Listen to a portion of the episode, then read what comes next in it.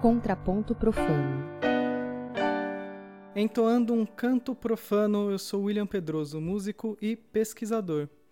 Hoje a gente vai ter um papo sobre classificação vocal e o que isso significa, o que isso implica e, e que parâmetros a gente usa para fazer uma classificação vocal, né? É, primeiramente eu queria lembrar para todos que no texto que vem no feed do podcast vai ter uma playlist no YouTube com todos os exemplos que a gente vai dar daqui em diante, tá? Comigo hoje eu tenho aqui o professor doutor Fábio Miguel. Boa noite, professor, e por favor, conta pra gente um pouco quem o senhor é. Boa noite, William. Boa noite a todos que estão ouvindo essa vão ouvir essa gravação. Eu sou Fábio Miguel, sou professor de música na área de voz no Instituto de Artes da Unesp desde 2008. Eu sou regente coral, cantor e professor. É, então, a gente tem essa preocupação é, as, na música erudita de classificar por uma facilitação, às vezes, de, de, de tentar dispor as pessoas com alguma agilidade para cantar profissionalmente, né? Você, você concorda com isso? Não? É, a, a gente talvez é, possa pensar um pouco no nascedouro da questão da classificação vocal. A classificação vocal, ela vem no século XVII com a ópera. A ópera, os papéis de ópera vão trazer, no contexto da música erudita, a questão da necessidade de uma classificação vocal. Em períodos anteriores, você não tinha essa preocupação com classificação vocal. Tanto é que alguns autores falava assim, assim ó, eu canto de soprano, eu canto de tenor. Não, eu sou soprano, eu sou é, tenor. Então, a classificação ela é uma tentativa de agrupar as vozes meio que por similaridades e contrastes. Mas há muitas vozes que fogem um pouco dessa dessa nomenclatura, né? foge um pouco dessa, dessa, nomen, dessa nomenclatura. Então, é uma coisa que vai é, resolver muito nessa questão da classificação vocal são justamente uma necessidade de você ter é, repertório que se enquadre nas características da sua voz.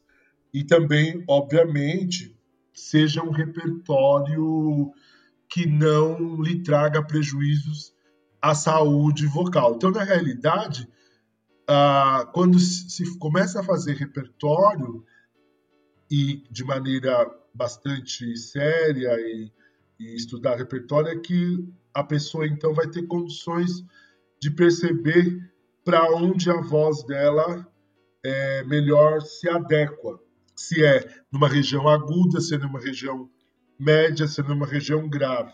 É, então, basicamente assim, a gente, a, a partir de uma técnica de, de, de a gente separar as coisas é, de um ponto de vista de composição, então tinha um monte de nomes, por exemplo, até o barroco, de formas de chamar as vozes, né, mas que não necessariamente estavam falando de classificação vocal, né? Exato. Então, então, na música da Renascença, por exemplo, você chama uma voz de contralto não significava que eu ia ser uma mulher cantando, por exemplo, né? Não necessariamente. Exato. Então, daí, com o passar dos anos, isso vai afunilando para um lado de, de falar de, de, vozes específicas, inclusive dentro dos gêneros da, do, dos indivíduos, né? Sim. Exatamente. Então, aí você chega a, a uma possibilidade de classificação em que, assim, nas vozes masculinas, você tem o tenor, o barítono e o baixo. O tenor é a voz mais aguda, o barítono é a voz intermediária e o baixo, como já falamos. Nas vozes femininas, você tem é, o soprano, o mezzo soprano ou meio soprano e o contralto. o soprano é a voz mais aguda, o mezzo-soprano é a voz intermediária e o contralto é a voz mais é, grave. E nem vou falar aqui nesse momento da questão do, do contratenor, que é uma outra classificação vocal, que inclusive nos dias de hoje está bastante em voga. Vocês podem encontrar no YouTube diferentes gravações com diferentes contratenores que são vozes masculinas cantando numa região que seria considerado da região da voz feminina, ou na região de soprano, ou na região de, de meso. É, por exemplo, só para deixar uma referência para quem tiver curiosidade, aquele contratenor francês Philippe Jaruski, por exemplo, vocês encontram muita gravação dele, é um exemplo de voz de contratenor, saindo um pouco dessa nomenclatura anterior que eu falei de soprano, meso e contralto, tenor, é, barítono e baixo. Mas a ópera vai trazer, dentro dessas classificações das vozes femininas e masculinas, também uma necessidade de subclassificação que tem a ver com é, os papéis da ópera. Isso não é muito utilizado em outros contextos musicais, mas é uma coisa específica da, da ópera. E aí a gente pode pensar em alguns pontos para ajudar a pensar a classificação vocal, porque a classificação vocal ela vai mudando as, a perspectiva de acordo com o passar do tempo. Se você pegar livros mais antigos, por exemplo, da década de 50 do século passado e comparar com livros mais recentes, você vai perceber que os parâmetros sugeridos pelos autores da, da época da década de 50 do século 20 para autores mais recentes modificam um pouco.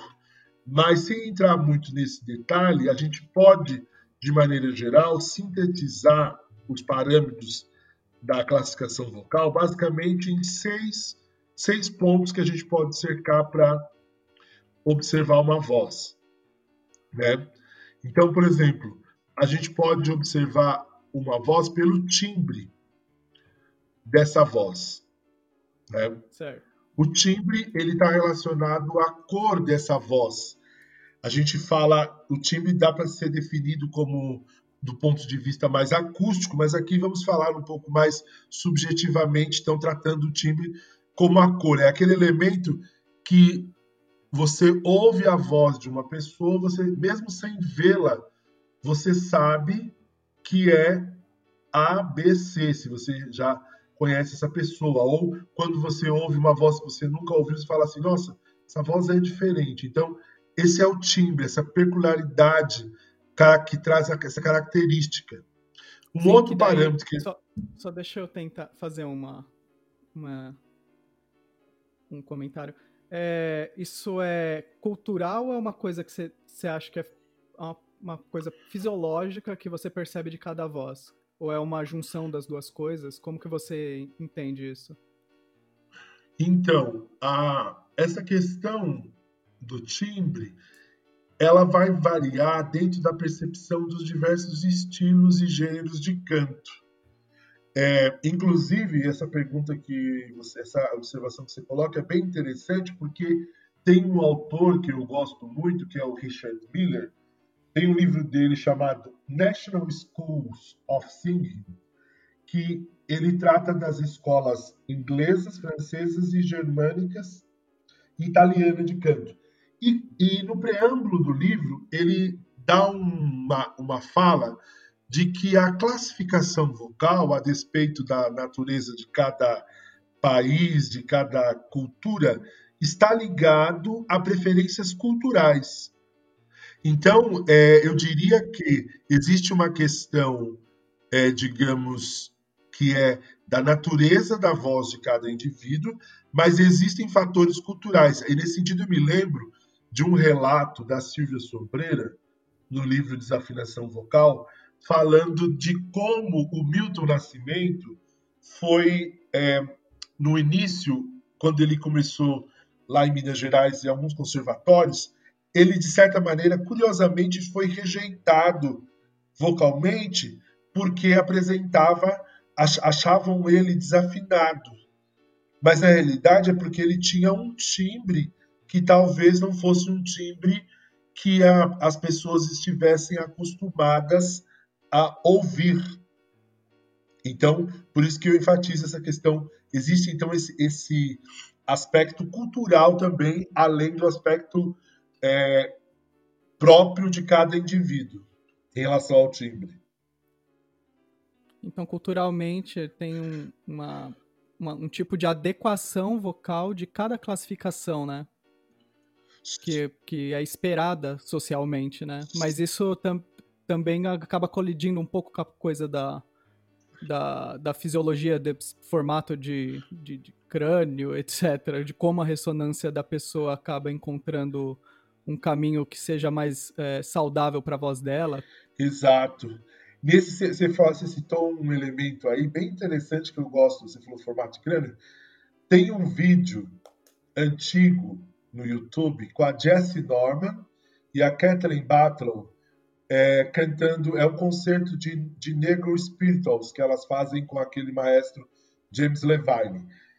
E é interessante que tem uma das canções que as duas cantam é, a mesma melodia é, antes de fazer o dueto. E aí fica muito nítido, porque, por exemplo, a Jess Norman era uma cantora também negra, que tinha um trato vocal característico no sentido de um tamanho, uma boca maior, os zigomáticos mais protuberantes.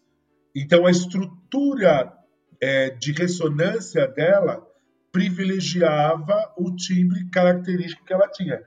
Ao contrário, por exemplo, a Kathleen Battle, também uma cantora negra, mas com um outro trato vocal. Então aí você vê duas sopranos, ambas são sopranos, mas com características de timbres bem diferentes. Então, às vezes, é, mesmo as duas são, são socialmente escutadas como soprano, as duas são trabalham desse jeito, mas a, ainda assim tem, tem bastante variação dentro do, de uma própria de uma classificação, né? Isso. né? É, elas são escutadas como soprano porque elas estão dentro de uma de uma um gênero musical chamado canto lírico que tem essa prerrogativa de classificar. Agora, por exemplo, se você ouvisse uma cantora da música popular, por exemplo. Vamos pensar na TT Espíndola, uma cantora das antigas da música popular que tem uma voz agudíssima, mas não necessariamente nesse contexto não, há, não teria uma preocupação de rotulá-la, por exemplo, como soprano. Mas diria assim, ela tem uma voz muito aguda, mais aguda parece do que é, normalmente se ouve na música popular, né? É, às vezes, é, às vezes ouve um cantor popular, você, você chuta mais ou menos com a classificação dele, mas é, é difícil de ter certeza até ele cantar o repertório que, na verdade, precisa dessa classificação, né? Sim. É. Então existe esse, essa questão cultural e fisiológica, digamos assim. Tá bom. E daí, é, esse é o primeiro parâmetro que você falou que é interessante de observar, né? Qual que seria Isso. o segundo? O segundo parâmetro seria a tessitura. A tessitura seria aquela região, aquela quantidade de notas que uma voz tem é, e que a gente emite confortavelmente. É diferente de extensão. Extensão envolve os limites da nossa voz do ponto de vista da nota mais grave até a nota mais aguda. Então, esses pontos nem sempre são considerados pontos confortáveis da voz. Eu diria que a tessitura é, é um subconjunto dessa extensão. Então, é aquela região onde você vê que a voz tem mais brilho, tem maior rentabilidade, maior conforto. Então, esse seria, por exemplo, a a tessitura. É, essa ordem que eu que eu estou sugerindo é uma ordem que, na realidade, eu particularmente penso a partir de vários autores, porque se a gente fosse fazer um, um, historia, um histórico da, das possibilidades dos autores, a gente vai ver que, por exemplo, tem autores que levam em conta a extensão e a tessitura em primeiro plano e o timbre depois. Porque eu geralmente não considero a extensão e tessitura em primeiro lugar, porque o que acontece? Às vezes você tem uma voz que tem uma tessitura e uma extensão X, mas o timbre dela é característico, por exemplo, vou ser mais específico. Você pode ter uma voz que cante num dado momento, de uma dada circunstância, por razões técnicas, é, desenvolvimento técnico, cante, por exemplo, de Dó 3 a Dó 4. Né? Mas aí você percebe que o timbre dela, caracteristicamente, é um timbre de voz mais agudo. Que tem que está acontecendo ali, talvez a tessitura esteja um pouco encurtada por razões técnicas. Se houver um trabalho de trabalhar o acesso à, à região que lhe for mais favorável, por exemplo, no caso se a voz tem um timbre caracteristicamente agudo, essa voz vai despontar com, a, com um trabalho técnico. Então, por exemplo, se você olha a tessitura que o indivíduo está naquele momento e, e já é, formaliza uma classificação, você pode perder algumas possibilidades ali. Então, por isso que, na verdade, eu começo sugerindo que a análise seja feita pelo timbre, independente da tessitura e da extensão, que seria o terceiro parâmetro, que, como eu já disse, a extensão é toda a gama que a gente tem, desde o mais grave até o mais agudo, incluindo as notas que são, digamos, limites da nossa voz. Então, com treinamento varia bastante, né? É, essa é a dificuldade, às vezes, de classificar algumas pessoas, porque como ela vai conforme ela vai progredindo, é, às vezes uh, o timbre dela vai encaixando e vai funcionando melhor para uma certa classificação, né? Exato. Eu tenho vários e já tive vários alunos, por exemplo, tem alunos quando chegam, por exemplo, como eu trabalho na universidade com essa questão, às vezes tem alunos que chegam no coro com uma fala grave e can cantam embaixo, no naipe de baixo. E à medida que eles vão trabalhando, eles vão percebendo que alguma questão há na voz falada, uma inadequação da maneira de usar a voz, que quando eles começam a perceber isso, a voz começa a subir um pouco mais e eles mudam até da, do naipe, por exemplo, do baixo para o naipe de tenor. Quer dizer que então eu não sou baixo, professor? foi, até, foi até interessante essa, essa, essa voz. Não, mas mas mesmo. É, você vê, é, tem vários colegas que chegam classificados errados, às vezes de canta num coro que. Às vezes o coro precisava muito daquela. Exato. Daquela pessoa cantando de barítono, e daí você coloca um tenor para cantar de barítono, porque o cara dá, dá conta e não. Às vezes o repertório, é, pela limitação do repertório de determinados coros, dá para fazer, né? Dá pra sustentar até certo ponto, né? É, às vezes acontece, você tocou num ponto interessante às vezes em coros amadores, mesmo no coro nos coros da universidade, eu, eu mesmo faço muito isso. Por exemplo, várias moças que têm uma voz às vezes um pouco mais encorpada na região central, eu as coloco para cantar, por exemplo, no naipe de contralto, quando a linha de contralto não é uma linha é, muito grave e nem que exige muito volume do grave, ou seja, que não prejudique. Então, é, essas moças, por exemplo, acabam é, utilizando sua voz também, embora muitas delas são sopranos, mas cantam. E, em geral, também outro ponto que você me fez lembrar é que nós, como regente, vocês sabem disso, acabamos desenvolvendo. Alguns acham isso até, é, depende do pessoal da área de é, algumas outras áreas acham isso não muito interessante, mas a gente acaba desenvolvendo uma flexibilidade, porque a gente tem que dar exemplos, assim, no contexto, quando a gente está no contexto coral, né?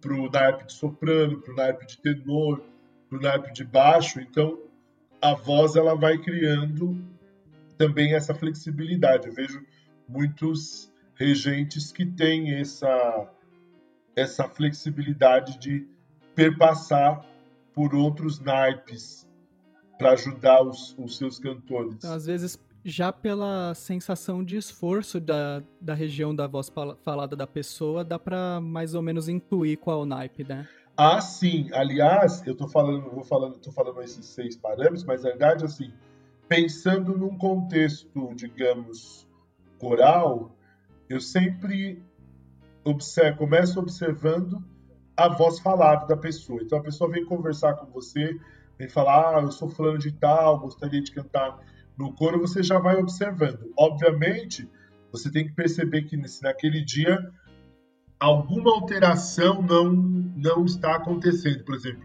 se a pessoa não está gripada, se a pessoa não está com rinite, sinusite atacada, que são é, enfermidades que acabam alterando a ressonância da voz. Então, nessas ocasiões, não é interessante você fazer uma avaliação vocal, mas se a voz está. Agora, eu considero, o, na verdade, o sexto parâmetro é a voz falada, é o último dos parâmetros. Por quê? Porque às vezes pode haver problemas na voz falada do indivíduo, né, da pessoa. Então, por exemplo, às vezes acontece muito assim, a pessoa canta canta de soprano, canta soprano agudo e fala muito grave. Ou às vezes ao contrário uhum. também. Então, é preciso haver uma certa correspondência entre a região de fala e a região de canto. Né? E como isso é um, é um é um parâmetro que pode variar muito em função de várias, diversas variáveis. Por exemplo, se o indivíduo, digamos, entre aspas, fala errado, é, então, se você seguia primeiramente pela voz falada, pode trazer alguns enganos. Por isso que eu deixo, por exemplo, entre esses seis parâmetros, a voz falada como o último parâmetro de observação.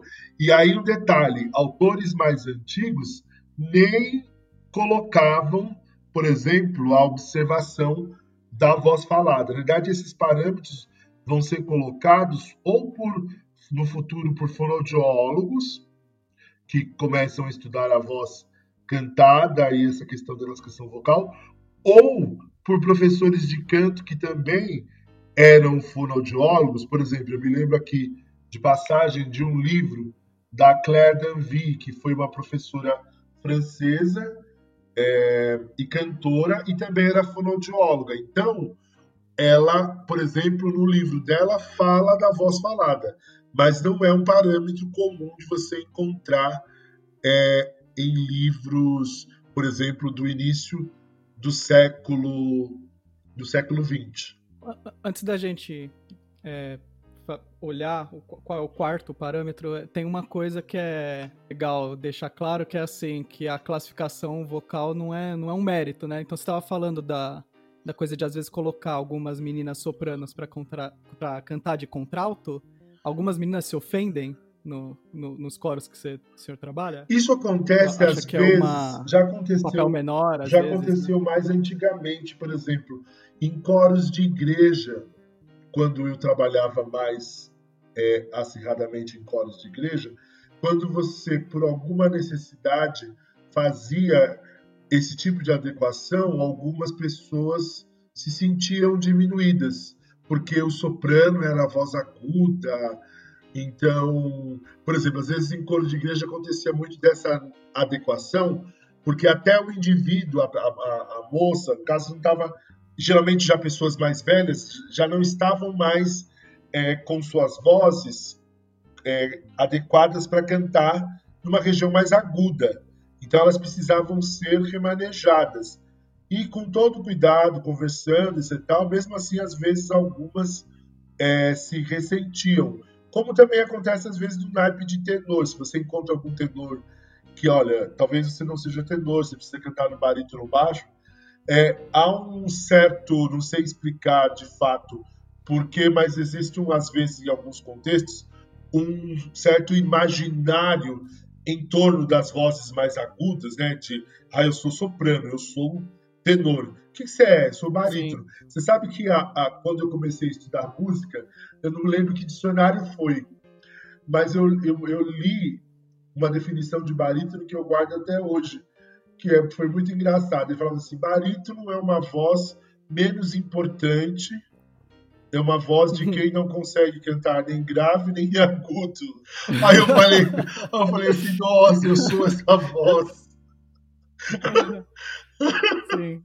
Eu, então, Aí ferrou, né? Aí eu falei, nossa, então, é, então existe às vezes em certos agrupamentos. Ah, é, você sabe que você me fez lembrar uma outra, falando de, continuando a falar de classificação vocal, há muitos, acho que foi em 2006, veio ao Brasil aquele baixo barítono belga, o Van Damme. É, hum. E ele fez. Não, não, não, é o do filme, não. Não é o, não é o que chutava todo mundo nos Não, filmes, não, é o que canta. É, ele, ele é baixo barítono, né? Uma voz espetacular eu tive a oportunidade na época de assistir uma masterclass com ele e depois assistir um concerto dele na Sala São Paulo, né? E ele fez um repertório refinadíssimo assim de chanson, é, basicamente música francesa, né? E você sabe que saindo no estacionamento eu ouvi duas pessoas conversando, né? Assim, sabe? Saindo assim. Aí o rapaz falou, perguntou pro outro: "Você gostou do concerto?" Ah, gostei, mas ele não cantou lá Dona. Ah, sim. É, é para provar que. É, então, assim, a pessoa, ela, por exemplo, se fosse, se tivesse. A mesma coisa também, eu me lembro que eu acho que foi o ano retrasado que o Jonas Kaufmann veio ao Brasil, que eu assisti um concerto dele. E o Jonas Kaufmann é um tenor, um tenor lírico espinto, uma voz pesada, né? E ele fez um. Espinto já é uma subclassificação, né? É uma subclassificação. Espinto vem do verbo spingere, do italiano, que é fazer, fazer com força. Ele é uma voz escura, volumosa. Então, o Jonas Kaufmann, embora ele canta muita ópera, ele canta muita música de câmara, ele fez um recital basicamente naquele dia de música de câmara e eu senti que o público ficou meio incomodado. Inclusive, na hora do. Só no bis, ele cantou uma área de ópera, Recôndita Harmonia.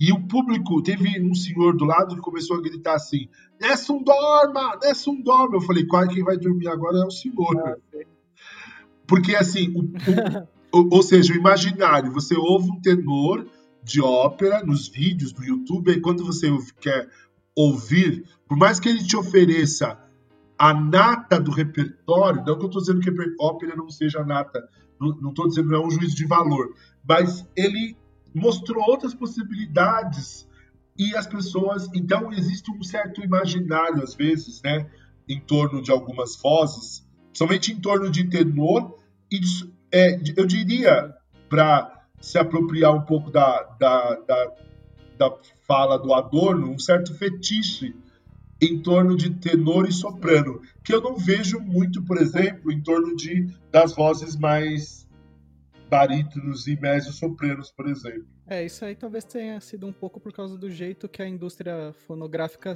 funcionou, assim, da, sei lá, da década de 50 para frente. Mas é, Exato. É, isso aí acho que já é já são outros debates, né? Sim. Mas sempre tem o, o cara que se você se você tenta explicar, é, é, é complicado você tentar falar para ele que você é tenor, porque ele já vai esperar que você cante alguma coisa dessa, uma Nessun Dorma da vida, assim, e sua voz às vezes não é para isso, né? Exato. a leveza da, da voz não funciona pro repertório, né? Exato. O que não te faz menos tenor. Né? Sim. Então, primeiro você tinha falado do timbre, do segundo, em segundo lugar a tessitura, que é importante. Em terceiro, a extensão e qual que é o quarto? O quarto é o que a gente chama de notas de passagem ou notas de quebra. É, toda voz ela tem notas, regiões onde ela passa por alguns ajustes para a gente continuar a emissão. Essas regiões elas são percebidas por uma mudança de timbre Né? Por exemplo, se eu faço assim, ah, ah, tem uma mudança de timbre aqui, né? Não tá. Ah, ah, ah. Ah, na música erudita, por causa da, da, da do bel canto, trabalha-se com essa prerrogativa de você trabalhar uma técnica para esconder as, as notas de passagem. Mas toda voz, seja ela treinada ou não, tem notas de passagem da região grave para a região média e da região média para a região aguda e do agudo para o superagudo. E também é possível encontrar algumas outras notas de passagem dentro do grave, dentro do médio, dentro do agudo e do superagudo. E, é, e essas notas, como eu disse, toda voz tem. Na técnica do canto lírico, que faz prerrogativa do bel canto, vai trabalhar com a ideia de, de esconder essas passagens. Muitas vezes, no canto popular, essas passagens, por exemplo, elas são utilizadas, inclusive, como recurso é, expressivo. Então, você é, examinar aonde é que determinadas vozes fazem alguns ajustes para continuar a emissão, é interessante observar. Por que, que eu deixo esse parâmetro em quarto lugar? porque algumas pessoas, é, mesmo às vezes intuitivamente, manipulam, modificam essas notas de passagem, dando, dando é, outros efeitos é, na voz. Isso é uma. É, é, é, por causa da musculatura da pessoa? É porque ela não está cantando adequadamente? O que que o que, que define isso exatamente, essa passagenzinha? O que, que você acha? É, ela é feita, ela pode ser condicionada por, por os movimentos da musculatura intrínseca da laringe, que é a musculatura de dentro, né, que faz as pregas vocais abrirem, fecharem, encurtarem, e também pode ser corroborada por fatores de controle ressonantal. Né? Então, por exemplo, no canto lírico, a gente, para esconder as passagens, a gente vai fazer o que a gente chama é, de cobertura, ou como se chama na técnica é, italiana, de raccolto.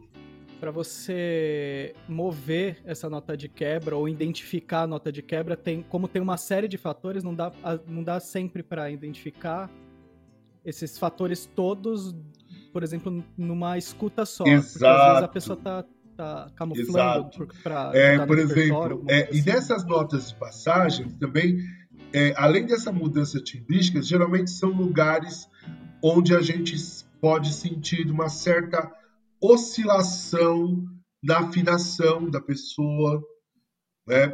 você também pode sentir dependendo do, da vogal que a pessoa está utilizando é, pode facilitar ou dificultar essa transição, é, essa nota de passagem. Então, por isso também você, por todas essas características, você pode é, pode observar. Então, nota de, as notas de passagem pode ser uma, um então, dos é, elementos para ajudar na classificação. Inicialmente, assim, o que entrega mais às vezes é o equilíbrio que a pessoa consegue fazer da, da musculatura. Exato. Para testar, tem, tentar quando, quando tá com aluno, assim, às vezes propõe, assim, uma, é, o exercício com várias vogais, daí o cara acaba ajustando a ressonância e a fonte fica preservada geralmente mes do mesmo jeito, e daí acaba entregando certas, dando dicas, né, Isso. né, de onde que tá a nota então, de quebra de fato da pessoa. essa, essa característica pode ser um elemento, mas como eu disse, eu particularmente não me fio em primeiro lugar é, como, como, no, como uma questão assim primeira, não é central. Sim, central. Não é central, né? Porque até, até porque é remediável, né? A, a coisa é uma das coisas mais remediáveis, é, assim, é, e como eu falei, por exemplo, de musculatura mesmo, né? No canto popular, por exemplo, você não vai é, se preocupar com essa essa questão de igualar a voz em tudo, em toda a extensão vocal. Por exemplo, é, a gente vê cada vez mais comum na música, principalmente na música pop americana, ah, nos dias de hoje, o uso do falsete. É, e, e que traz uma quebra de registro e uma quebra vocal bastante peculiar e que é utilizado como um recurso estético e expressivo, né? Então, por exemplo, às vezes a pessoa canta uma nota na, com, a, com, a, com a voz mais plena e quando sobe para o agudo, por exemplo, se, igual você faz...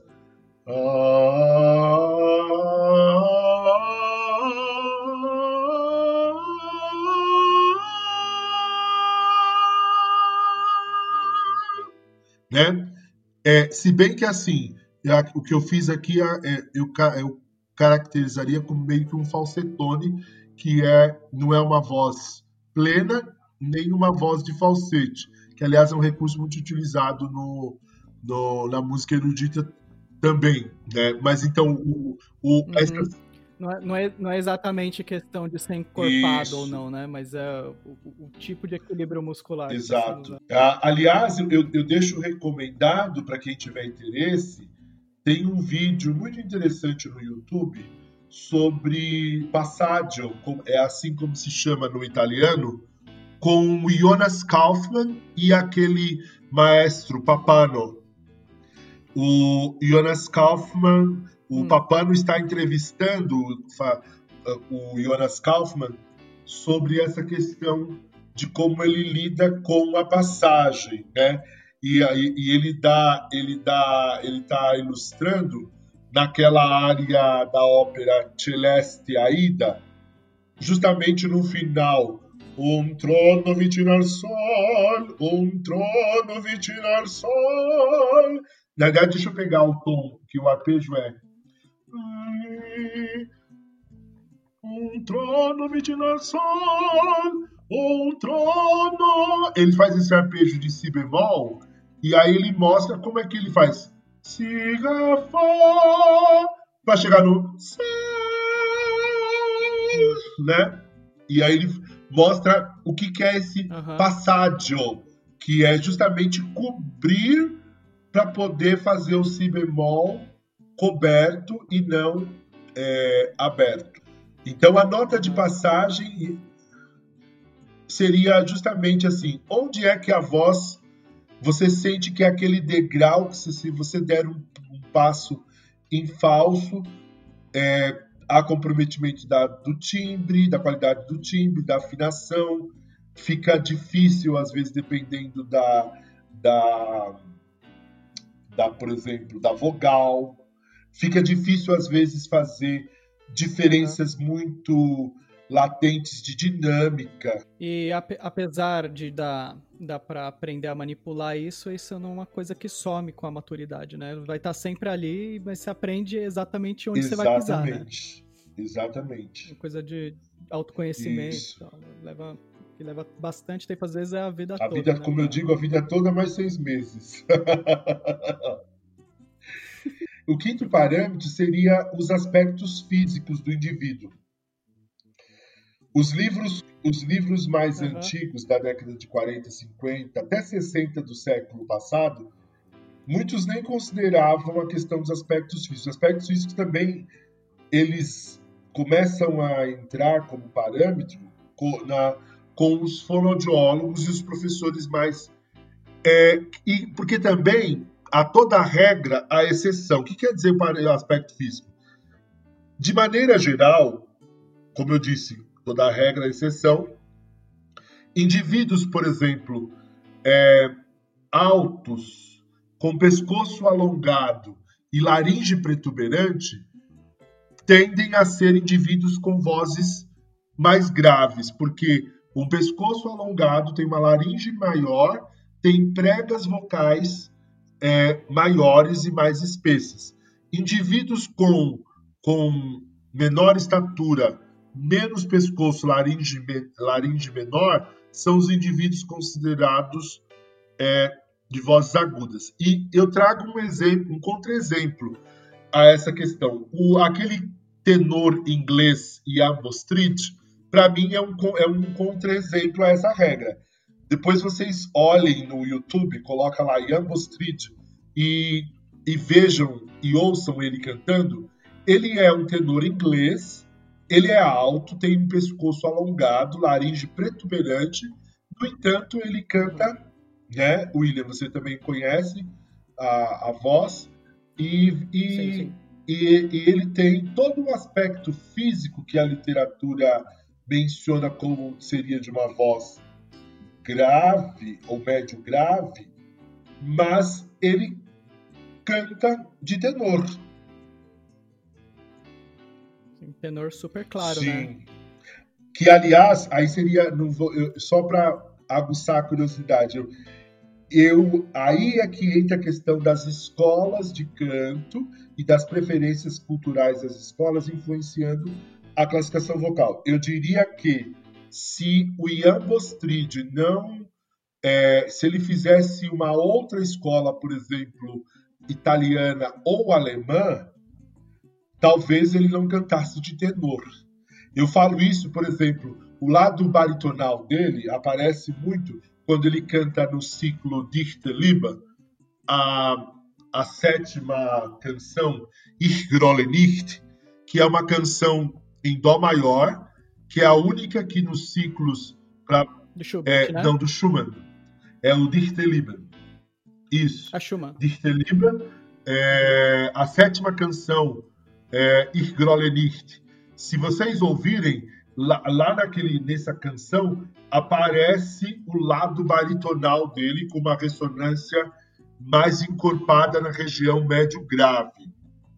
Eu sempre, toda vez que eu ouço ele cantando esse ciclo, quando chega nessa canção, eu falo assim: hum, olha o barítono, olha o barítono é. aí. Aparece um pouquinho, né? Mas como, como que o cara que é. Ele parece barítono quando ele canta em certas regiões entrega, como que um cara canta saudável, como tenor, é, fazendo coisas super agudas e ágeis como ele faz, assim, como que, como, como que o cara se mantém durante o, a carreira dele toda? Sim. Olha, essa pergunta da Bojo, vou tentar sintetizar.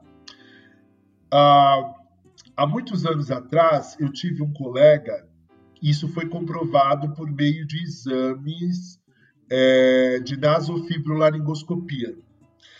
Ele tinha pregas vocais de barítono, em termos de comprimento e de espessura, só que ela não, fazendo os exames, que foi feito inclusive acompanhado por uma grande fonodióloga brasileira, especialista na área de voz, é, constatou-se que a prega vocal dele não vibrava em toda a extensão. E isso favorece, o favorecia de cantar de tenor.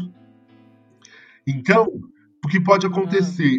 Não, isso é mais raro é, do que o segundo ponto que eu vou apontar daqui a pouco, mas pode acontecer por fatores de ordem fisiológica, é, o indivíduo às vezes tendo uma estrutura de de uma determinada voz e acabar cantando outra. Não estou dizendo que esse seja o caso do Ian Bostrid. Agora, o que eu acho que é o caso mais do Ian Bostrid é o seguinte: ele é um tenor inglês que deve ter provavelmente, ele é doutor em filosofia, né, e que tem uma carreira sólida como cantor.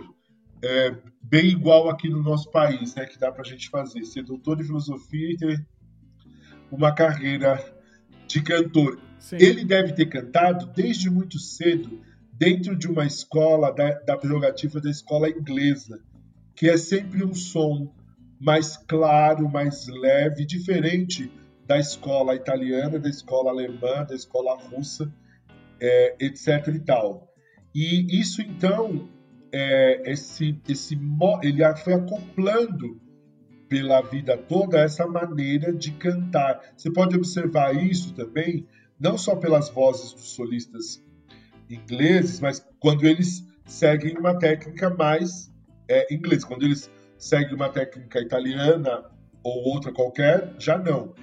Então, no caso do Ian Bostrid, ele deve ter experienciado uma vida inteira cantando em coro, cantando, é, cantando em.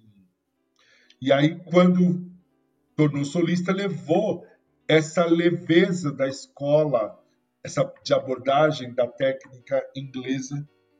Então, ele consegue fazer isso. Agora, você me falou, como é que consegue fazer saudável? Por exemplo, isso não é fofoca. O Jonas Kaufman tem um vídeo no YouTube, no YouTube que vocês podem ver, ele contando. Ele já tinha acabado de se formar, já fazia carreira na Alemanha, e ele cantava repertório de tenor, vozes mais agudas. Inclusive, vocês podem encontrar no, no, no YouTube ele cantando o Naura Amorosa do Mozart, que é uma, uma ópera, um personagem que provavelmente hoje ele não faz mais cantando de é, como tenor lírico espinto. E aí ele foi fazer uma com um coach, uma aula, etc. O cara falou para ele, olha, você não é tenor lírico nem tenor lírico ligeiro. Ou seja, você não é um tenor de voz aguda, você é um tenor de voz mais encorpada, mais pesada, você é um tenor lírico espinto. Aí ele mudou todo o repertório, começou a mudar, porque o, o, o coach disse para ele, olha, você vai ter problemas no futuro com tendo essa configuração de voz uhum. e cantando. Então, isso pode acontecer. Então, por isso que uma técnica sólida, uma boa orientação, uma realização de repertório é, adequado, né? E, obviamente, por exemplo, dentro da técnica, vocês podem observar, isso ficaria para um outro detalhe, o Ian Bostrid, muito sabiamente, ele tem digamos assim, com todos os respeitos, eu não estou falando do lado pejorativo, isso faz parte da técnica. Ele tem, como vários cantores ao longo da história, tem vários truques ali é, que ele trabalha para favorecer a emissão que ele tem. Isso eu falo, inclusive, no, com relação à a, a maneira como ele concebe, às vezes, a dicção e a pronúncia em alguns idiomas que ele canta. Né? Isso é facilmente observável. Por exemplo, você pode observar isso nele quando ele canta o repertório é, em alemão, por exemplo. Isso já, isso já você não vê muito, obviamente, quando ele canta repertório da língua que é a língua nativa dele, que é o inglês. Então, é, uhum. por esses fatores, pode ser às vezes por fator fisiológico, que é mais raro, mas pode ser por uma concepção é, da escola a qual a pessoa está é, atrelada. Às vezes, pelo estímulo na juventude também, a musculatura chega pronta na idade adulta, então é difícil de definir exatamente por que, que aquele, aquele sujeito consegue, quando alguns, às vezes, não, não teriam uma carreira saudável, né? É difícil, porque é super multifatorial, Sim, né? Exatamente. Então, os aspectos, a gente estava falando dos aspectos físicos, né? Então, eu coloco em quinto lugar porque Isso. também, como eu acabei de mostrar com o caso do Ian Mostrid, é, a, toda regra é exceção. Né? Mas ela pode ser, é, eu diria então que seria um aspecto meio que é, secundário, aspectos secundários nessa classificação. Uhum. E o último que, eu, que a gente já até falou é a questão da voz falada. Observar a região uhum. em que a pessoa fala. Se o indivíduo não apresenta alterações nem problemas ao falar. Então, ba basicamente, uhum. é, é, esses, esse seria uma parâmetros que a gente poderia se guiar. Obviamente que, por exemplo, eles têm que ser contextualizados na questão quando é pensado para o solo e quando é pensado para a questão do coro. Por exemplo, o que eu quero dizer com isso? Sim. Quando você pensa no questão solo, geralmente a tessitura da pessoa é, é, às vezes é maior ou muito maior do que uma tessitura de uma pessoa que está se dirigindo para um coro. Né? Então, é, não que eu estou dizendo que uma pessoa do coro não possa ter uma, uma tessitura é, é grande ou semelhante a, ao de um solista. Né? Então, essas, essas diferenças. Outra coisa que você já apontou, que o fato que muitas vezes em contexto coral, é, a gente acaba colocando uma pessoa num determinado naipe pela necessidade que às vezes há. Então, o indivíduo ele fala um pouco mais grosso, mais grave, então, lá canta no baixo. Uhum. Entendeu? E às vezes, e, e, e, isso na verdade é uma questão que a gente tem que estar sempre atento no contexto coral, porque para você não, primeiro, não prejudicar a saúde vocal daquela pessoa, e você também não neutralizar a voz daquela pessoa. Se você coloca ela no naipe que ela não é, né? Então, é, fazer uma revisão contínua para que ela possa é, se ser readequada, se necessário, é, em outros no, em outros naipes. A gente tem todas essas vozes que foram comentadas né, no, ao longo da conversa, assim, e, e às vezes comenta sobre uma subclassificação, né? Então, tá, além de ter toda essa parte de essa, essa linha de raciocínio que você colocou para fazer a classificação pelo timbre, pela tessitura, etc. Depois ainda tem esse estágio de subclassificar a pessoa e achar qual é o, é, o nicho dela, né? Exato. Dentro disso. Que é uma, que daí já é muito mais complicado é, é, de, de, de, se falar, né? Tem, exige um monte de outras coisas, de, de outros parâmetros para chegar nisso, né? É, na realidade, essa, volto a dizer, a classificação e, consequentemente, a subclassificação vem em função da especificidade da ópera. E as vozes que tendem a ter mais subdivisão na classificação é a voz de soprano e de tenor. Por exemplo, contralto, como é uma voz rara, você não vai encontrar com subdivisões no contralto. Por exemplo, digamos, dizendo de maneira sintética, uhum. você pode ter, é, obviamente, essas subclassificações que seriam um assunto para um outro momento, elas vão, eles, elas mu podem mudar de acordo com a escola de canto. Pensando na escola de canto é, italiana, você tem, por exemplo, na escola de canto italiano, soprano ligeiro, lírico ligeiro, lírico, lírico espinto ou dramático. Uhum. De maneira sintética, dizendo assim, dessa ordem que eu falei, do ligeiro até o dramático, vamos pensar em cor, em timbre, você está caminhando da, do ligeiro, da voz mais aguda, para a voz mais grave dentro do soprano e mais encorpada, que é o soprano dramático. Então, ligeiro, lírico, ligeiro, lírico, lírico, espinto e dramático. Por exemplo, contralto não tem subclassificação, porque é uma voz rara. É, contralto é contralto. Tenor, você também tem, dentro da, da prerrogativa do, do, da escola italiana, uma subclassificação semelhante à que eu falei do soprano. Tenor ligeiro, lírico ligeiro, lírico, lírico espinto e dramático. Né? Por exemplo, meio soprano, você pode ter meio soprano coloratura, meio soprano lírico, meio soprano dramático. Você vê que o meio soprano tem já algumas subclassificações, mas não tantas quanto tem o soprano. Mesma coisa, por exemplo, é barítono, você pode ter um barítono lírico, um barítono dramático, um barítono verdiano, que é próprio para o teatro musical de, uhum. de Verdi. Baixo, você pode ter um baixo cantante, um baixo bufo, um baixo profundo. E não é que a que as vozes de contralto, por exemplo, sejam, é, sejam uniformes e não sejam diferentes entre si. É que é, é, não, tem uma, não tem necessidade muito de subclassificar. Exato. Também, né? é... Não tem uma, muita demanda para isso. Exato. É...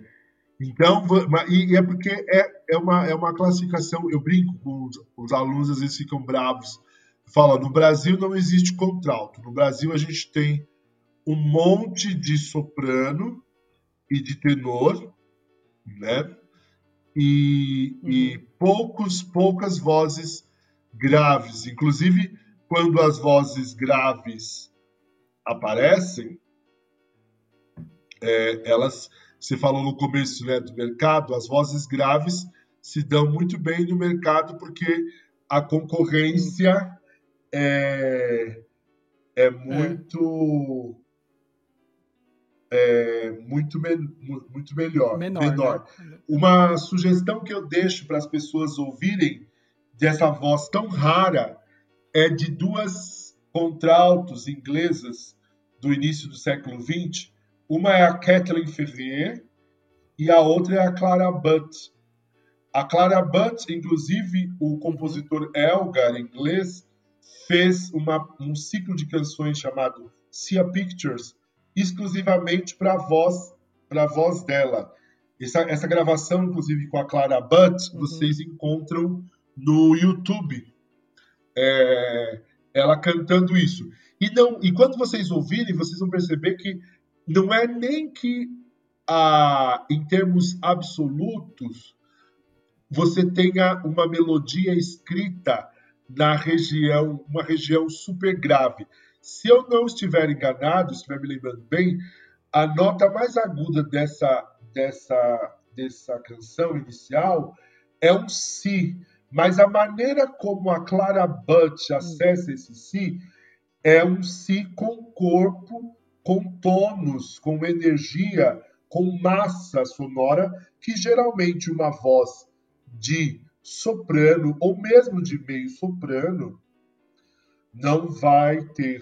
Assim como, por exemplo, a Cecilia Bartoli, ela é classificada como médico-soprano uhum. coloratura. Ela tem mi bemol agudo, que às vezes sopranos não tem esse mi bemol. Eu brinco sempre que a Cecilia Bartoli, Sim. a mãe dela, que foi a primeira professora dela, a fez cantar de médio-soprano porque ela ia ganhar mais dinheiro cantando de médio-soprano coloratura do que de soprano, porque você vê, às vezes, você fala assim, não, ela é soprano. Né? Então, às vezes, acontece isso também. Algumas pessoas uhum. acabam meio que escolhendo, é, depois de aulas, de fazer repertórios, de cantar para várias pessoas, aonde é que terreno que ela vai fixar sua voz, em que naipe. Por conforto físico, conforto emocional, às vezes também, né? De como a pessoa escuta, se escuta também. E um pouco de mercado. Né? Totalmente. É, não, essa questão do mercado você tem. A, a, é, e ainda mais agora no século XXI. Tem vários sites é, de agenciamento de cantores norte-americanos, europeus, etc. e tal, que você vê bem nitidamente essa questão é, mercadológica no meio da, da arte, né? Tanto é que, por exemplo, que acaba acaba acaba criando alguns rótulos, é, etc e tal. Eu me lembro há muitos anos atrás, aquela cantora que eu até tive a oportunidade de vê-la muitos anos atrás numa sala São Paulo, Deborah Voigt, é uma é uma uma soprano inglesa, mas não, não sei nem se ela parou de cantar, mas a notícia que eu tive é quando ela completou 100 quilos, ela foi mandada embora do teatro. Porque, é, porque não atendia aos, ao biotipo do que é. Por exemplo, se você olhar é, os cantores e cantoras, são todas, do ponto de vista físico, mais, os mais. É, a beleza está em primeiro plano, que é o, a, a, questão da visualidade do século XXI. Uhum chegando no, na voz também, né? É, daí já é, é um campo maior ainda é. para conversar, né? De como a pessoa está colocada socialmente. Sim. E daí, assim, é, não vou, vou nem entrar assim em, em questão, por exemplo, de classificação, as classificações que são mais raras ainda, assim, por exemplo, de colocar homens que cantam contralto ou soprano, ou mulheres que fazem tenor e barítono, né? Que é a possibilidade, mas aqui não acabam que, que, que acabam ocorrendo muito Sim. menos, né? Então acho que era legal falar num outro, num outro momento, né? Mas tem, tem isso também, né?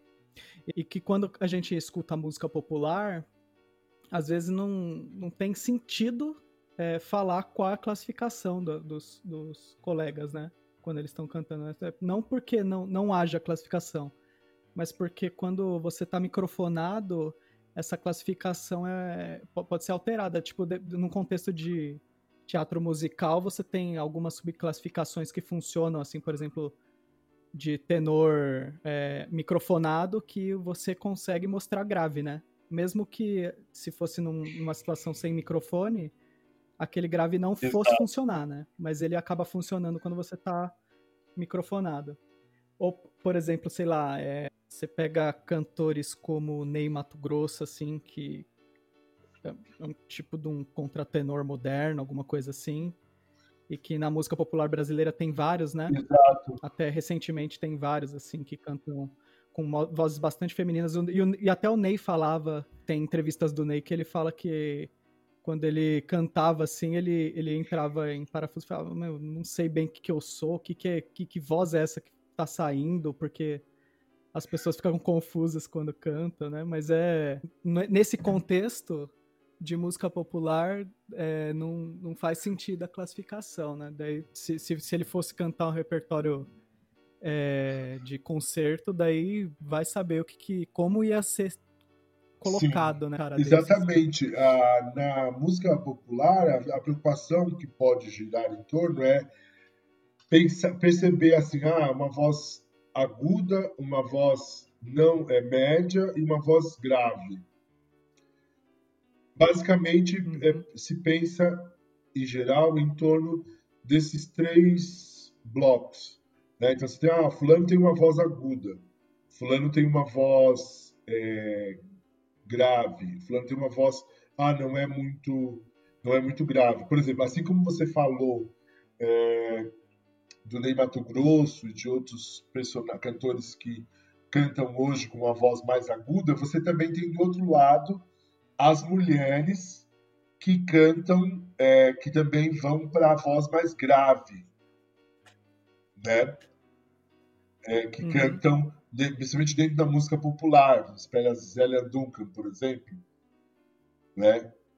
É um, uhum. é um dos, dos, dos, exemplos assim de que a, da voz mais grave, que não é uma voz é, aguda, é, por exemplo, se pensar em, em é. extremos opostos, né, igual eu falei da TT, TT Espíndola e a Zélia Duncan, são dois, dois extremos, né? Uhum. Mesma coisa, por exemplo, se você pensar assim, quando você ouve, você, quem ouve Elis Regina, que, que você vai, qual é a classificação da Elis Regina? Como você falou, não faz sentido é, pensar uma. Então, a, a, o que a gente acaba entendendo é que a classificação vocal ela está ligado às determinadas configurações de determinados estilos e gêneros musicais e as necessidades. Por exemplo, eu nem vou falar o, é, o nesse, nessa conversa nossa daquele sistema chamado FAR, que é o sistema alemão de classificação vocal, que também traz outras questões para para o âmbito da classificação da classificação vocal. Então, que você vê que são todas, uhum. é, digamos, não criações, mas uh, como é que eu poderia dizer isso? É, estabelecimentos que são gerados de, de classificação, que são gerados a partir de determinadas demandas, de determinados é, gêneros, determinados repertórios, determinadas culturas, né? É, é, tem, tem umas convenções sociais, né? Seja para você colocar a pessoa numa prateleira porque aquilo vai vai vender, se, se não é nem, nem essa discussão, assim. Até porque, assim, quando, por exemplo, de, de novo, nessa coisa da música popular, você como você tem grupos menores e tem um manejo de pessoal diferente, comercialmente mesmo, você consegue colocar a pessoa para cantar numa tonalidade Exato. diferente, por exemplo. E daí, num contexto de ópera, você não consegue de uma vez transpor uma orquestra toda, mais, quase, sei lá, duas horas de música, porque um cara não consegue uma nota. Então é melhor trocar o cantor do que trocar o, o tom da, do, da música que está sendo feita, né? No contexto de música popular, é. não. É mais fácil trocar o, o, tom e daí o sujeito consegue cantar o repertório para o que é mais adequado para ele e tal. E daí essa coisa da classificação vocal acaba ficando secundária. Se bem sempre, que às né? vezes na hora de se é, vender. contexto de, você falou certo, na contexto de canto lírico com orquestra, você não vai ver essa readaptação. Mas quando às vezes o cantor canta a área em concerto, principalmente com piano, às vezes você vê ouve o cantor cantando a, a área mais grave, por exemplo.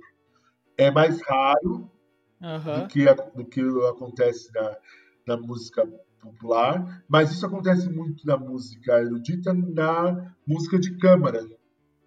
Por exemplo, como eu acabei de falar, o Dichterliebe, você tem a tonalidade, exemplo, isso eu estou falando do Dichterliebe, mas tem vários outros ciclos que acontece a mesma coisa. Você tem o livro para voz aguda, para voz média e para voz grave, para justamente dar possibilidade é, da pessoa cantar dentro do que se pensa do que é uma sonoridade de música é, de câmara, para que também não soe operístico, né?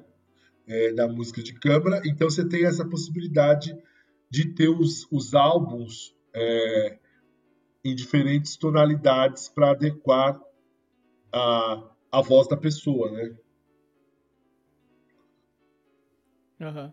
Então, uh, acho que é, era legal a gente já ir finalizando, porque o papo é, é. super sem fim, né? É por, por todas as coisas de, de controvérsias que tem, de, de coisas que dá para discutir Sim. no meio, né? Vai ficando super sem fim, né? Então, professor doutor Fábio Miguel, me fala é, como que as pessoas podem te encontrar depois que elas ouvirem esse podcast. Olha, eu fui obrigado a fazer um Instagram. então eu tenho um Instagram, é, arroba Fábio é, Miguel Músico. Vocês me encontram no Instagram. Uhum. Eu não tenho Face, por enquanto, porque eu me recuso a ter Face. Mas no Instagram eu tenho. E também pelo meu e-mail institucional, fábio.miguel, arroba unesp, é, Unesp, uhum. vocês, é, ponto .br, né? vocês podem também me encontrar. E também aproveitando aqui, se me permite a oportunidade de convidar as pessoas para o nosso grupo, William. Estamos fazendo. Ah, sim, fazendo o William e eu fazemos parte do mesmo grupo de estudo e pesquisa em voz. E nessa quarentena nós estamos com é, com uma parte da reunião aberta às pessoas. Toda semana sai no Instagram e no Face o que vai rolar na reunião daquela semana e o link da reunião também lá. É só é, pegar o link se quiser participar da reunião que acontece às quartas-feiras de cada semana a partir das quatro e meia. É, é o GP Vosia, né? Que é um grupo de estudo, pesquisa e prática de voz do Instituto de Artes da Unesp. Exato. Tem um monte de... Também é, é bem fácil de dar um Google no, no nome do senhor e, e, achar um monte de artigo né, que, que, que tem, que, que o senhor já soltou, né? Cara, é bem produtivo na, nessa parte de área de voz, assim, de canto coral. Então tem um monte de, de artigo, não artigo de jornal, artigo científico mesmo, que aí as coisas estão super delineadas, assim, de um, de um, jeito bem, bem mais interessante com bibliografia e tal, para quem quiser Ah, sim, atrás, é né? verdade. Vocês podem é, pesquisar e, e, entrar, acessar, tem bastante coisa, assim, é, disponível, né? E hoje também tem muitos livros, às vezes, disponíveis, às vezes da bibliografia que eu coloco, que estão disponíveis, às vezes até já em PDF, e então as pessoas conseguem acessar. Então é isso, professor. Daí, numa, numa próxima, a gente vai destrinchando okay. o resto aí, as, as, coisas que a gente foi tangenciando na conversa, né? Muito obrigado pela... Meu, muito obrigado, professor. Obrigado você, William. Então, pessoal, muito obrigado por ouvir por favor, sigam nas redes sociais e assinem o feed do podcast para receber mais novidades. No Instagram, vocês podem seguir o arroba contrapontoprofano ou procurar o William Pedroso nas redes, que vocês vão acabar me achando, tá? Então, muito obrigado. Chegamos aqui em mais uma barra dupla.